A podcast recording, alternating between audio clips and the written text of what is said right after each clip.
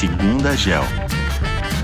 Olá, meu nome é Giovana, sou analista aqui da Gel e hoje eu tô com o Bruno, que faz parte do nosso time de investimento, para falar de uma empresa que está há bastante tempo no nosso universo de cobertura, que é a Sabloy. Não é uma empresa muito conhecida, acho que poucas pessoas já ouviram falar ou já viram. E eu trouxe ele aqui para contar um pouquinho pra gente de como que é essa empresa, o que que ela faz e, enfim, todas as curiosidades que seriam legal pra gente compartilhar com vocês. Oi, pessoal, tudo bom? É um prazer estar de novo aqui no podcast da Gel. Eu vou falar um pouco da Sabloy, que esse nome em específico, né, é uma das empresas da nossa cobertura, mas a maioria das pessoas nunca ouviu falar desse nome em específico e com razão. É, mas por outro lado, eu tenho certeza que aqui todo mundo já teve em contato, ou na verdade tem contato com essa empresa e com os diversos produtos que ela, que ela faz. Ela, na verdade, foi fundada há 28 anos atrás, né? Já tem muito tempo, e é uma empresa da Suécia. O que, que ela faz? Né? Ela, ela é uma das maiores fabricantes de fechaduras, né? não só fechaduras, mas portas automáticas no mundo. Então, formalmente o que ela faz é, na verdade, um controle de acesso. Ela permite pessoas autorizadas a entrarem em algum determinado local e, e bloqueia o acesso daquelas que não são permitidas. Como é um, é um modelo de negócio não tão conhecido, não é uma empresa muito atraente do ponto de vista de tese e de oportunidade de investimento, mas eu acho que ela é um pouco subestimada, no sentido de que ela é muito grande, né, muito global, e inicialmente a gente pensa, ah, uma empresa de, de fechaduras, né, só isso, mas Aí você pensa assim que ela constrói prédios e a gente substitui as fechaduras das portas e é isso. Mas na verdade é que a empresa ela é muito mais do que apenas fechaduras, né? Se a gente pensa em galpões logísticos de e-commerce como a Amazon ou galpões de aviões, né, que precisam ficar aí um tempo até eles entrarem em ação, a, a, empresa ela fornece todo o sistema para controle de, de docas né, e portas industriais. Acaba sendo bem necessária, né, Bruno? Então, já é super importante, né, super necessário esse business. Ele é, até de certo modo ele é um pouco cíclico, mas com certo grão de sal, porque grande parte do, da receita vem da substituição das fechaduras, né? Quando a gente tem aí uma, um problema econômico em que a construção civil diminui, na verdade, a gente vai ter que continuar substituindo as fechaduras se elas quebrarem, né? Então, cerca de dois terços do, do negócio da empresa não é cíclico, na nossa opinião, porque ela tem uma base enorme instalada de clientes que já compraram o produto e, eventualmente, com a necessidade de reposição, isso vai gerar uma receita aí mais recorrente. E ela é uma empresa que realiza muitas fusões e, e aquisições. Então, por que que raramente a gente sabe, né, ou reconhece o nome Assabloy? Porque desde a fundação a empresa comprou mais de 300 empresas. Aqui na América Latina, por exemplo, ela, é, ela é dona da, da Papais, da La Fonte, da Udinese, que é aquelas portas de correr de sacada de prédio. Então a gente acaba conhecendo mais essas marcas mais individualmente, né?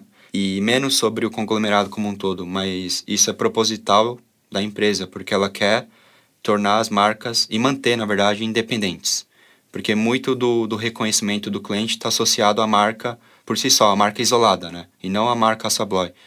Então, como esse, esse grau de conexão do cliente é muito grande, quando a empresa adquire a marca, ela não quer que o cliente perca essa conexão, então o nome da marca é mantido. É por isso que a gente tem tantas, tantos nomes aí associados aos produtos, mas pouca gente conhece. Então, agora eu vou entrar um pouco aqui, pessoal, no por que, que a gente gosta da empresa, né? Eu acho que assim, muito legal a gente pensar, vamos supor um caso de um check-in no hotel, né? Antigamente, vamos pensar aí, talvez 30, 40 anos atrás, talvez seja até muito mais, era uma realidade muito notória, né? Que a gente via o check-in sendo feito o quê? Por, por chaves. Então, você chegava na recepção, tinha passava os seus dados e você ganhava sua chave para ter acesso ao quarto. Qual que foi a mudança que a Sabloy provocou nesse mercado, né? Quando a gente faz o check-in, hoje é muito mais rápido. Então a necessidade de chaves não, a gente não precisa mais.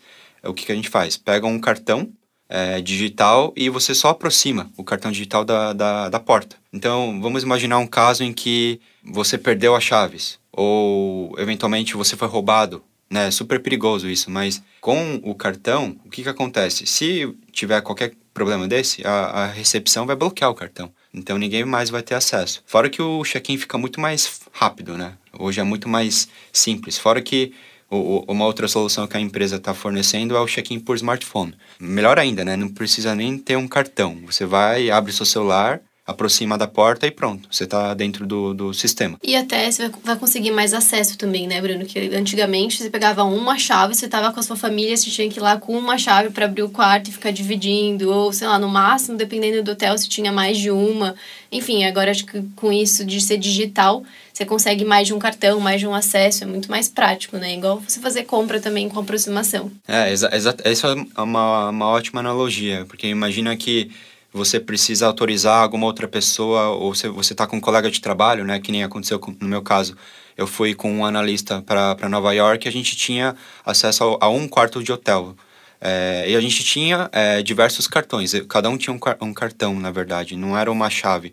Então a gente conseguia entrar pelo celular, conseguia entrar pelo cartão digital, era muito mais prático, é, né? prático né? Não precisava, ah, vou te transferir aqui a chave para você conseguir acessar o quarto, né? Cada um tinha o seu, então ficou assim muito mais fácil a vida. E, e outro ponto que a gente gosta de falar, a gente sempre frisa, que é os channel checks. A gente fala com o cliente.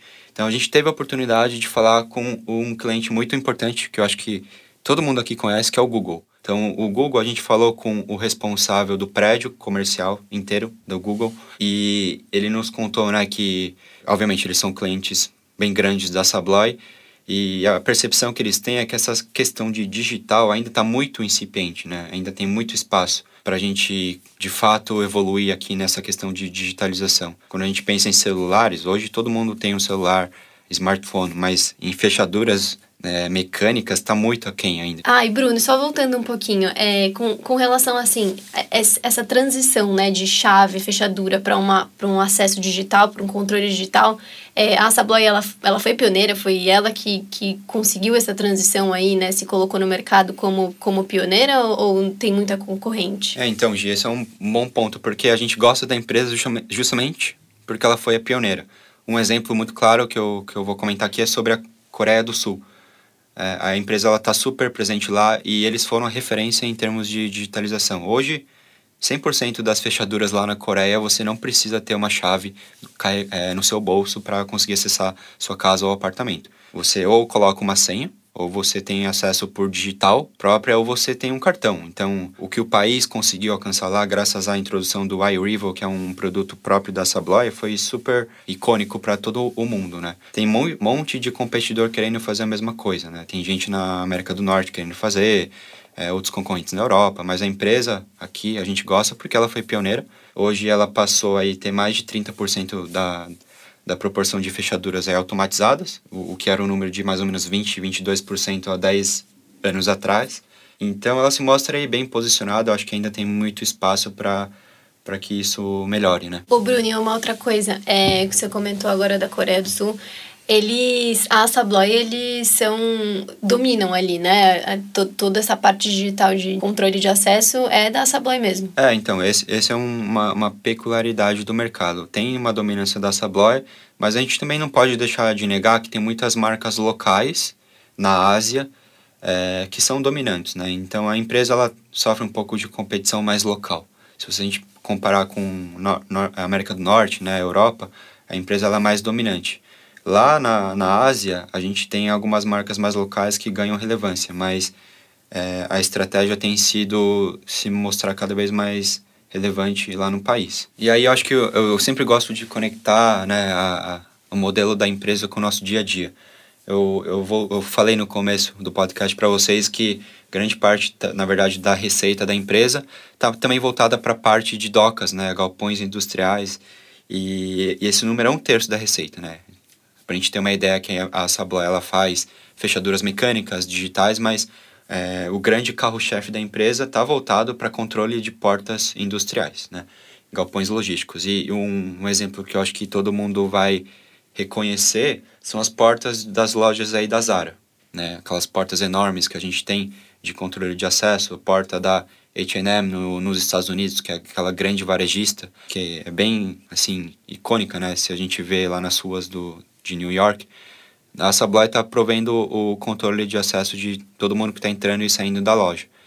E ela é a preferida do, dos clientes justamente porque ela fornece o equipamento, mas ela também fornece o serviço. Então, em caso de quebra, de necessidade de reparo, como a empresa é muito global, é, o cliente liga para a empresa precisando de ajuda, ela vai estar tá lá é, em, em tempo mais curto possível.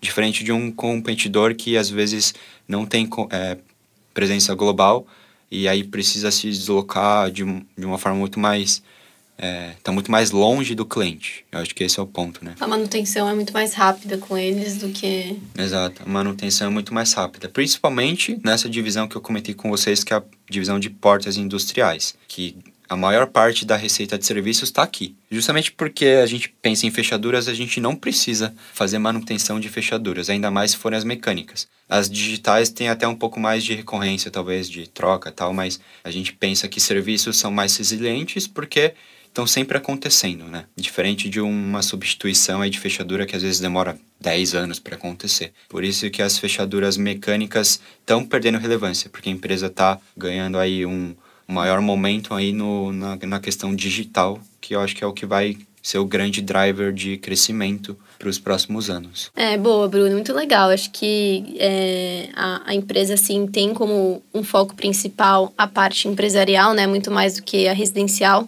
E, querendo ou não, é um business necessário que as pessoas precisam, né? Independente se é na empresa, se é na casa, uma fechadura independente de como seja digital ou não, foi necessário e é necessário ainda. E sim, acho que a gente conseguiu entender aqui que, que a transição dela, né, com relação à evolução da tecnologia, de estar de, de tá saindo um pouco da parte analógica indo mais para a parte tecnológica, digital, é clara e está acompanhando, né, como acompanhando tudo, tudo que está acontecendo no mundo, tanto para você comprar que antes era dinheiro, aí foi para cartão, agora é aproximação, enfim, as coisas estão evoluindo e, e, a empresa está evoluindo junto com tudo. É muito legal ver isso mais de pertinho, né, e um setor diferente do, do, do comum. Então, obrigada, Bruno, por ter compartilhado aqui sua visão, é, a sua visão e a visão da Gel, né? E espero que vocês tenham gostado. É, até o próximo. Tchau.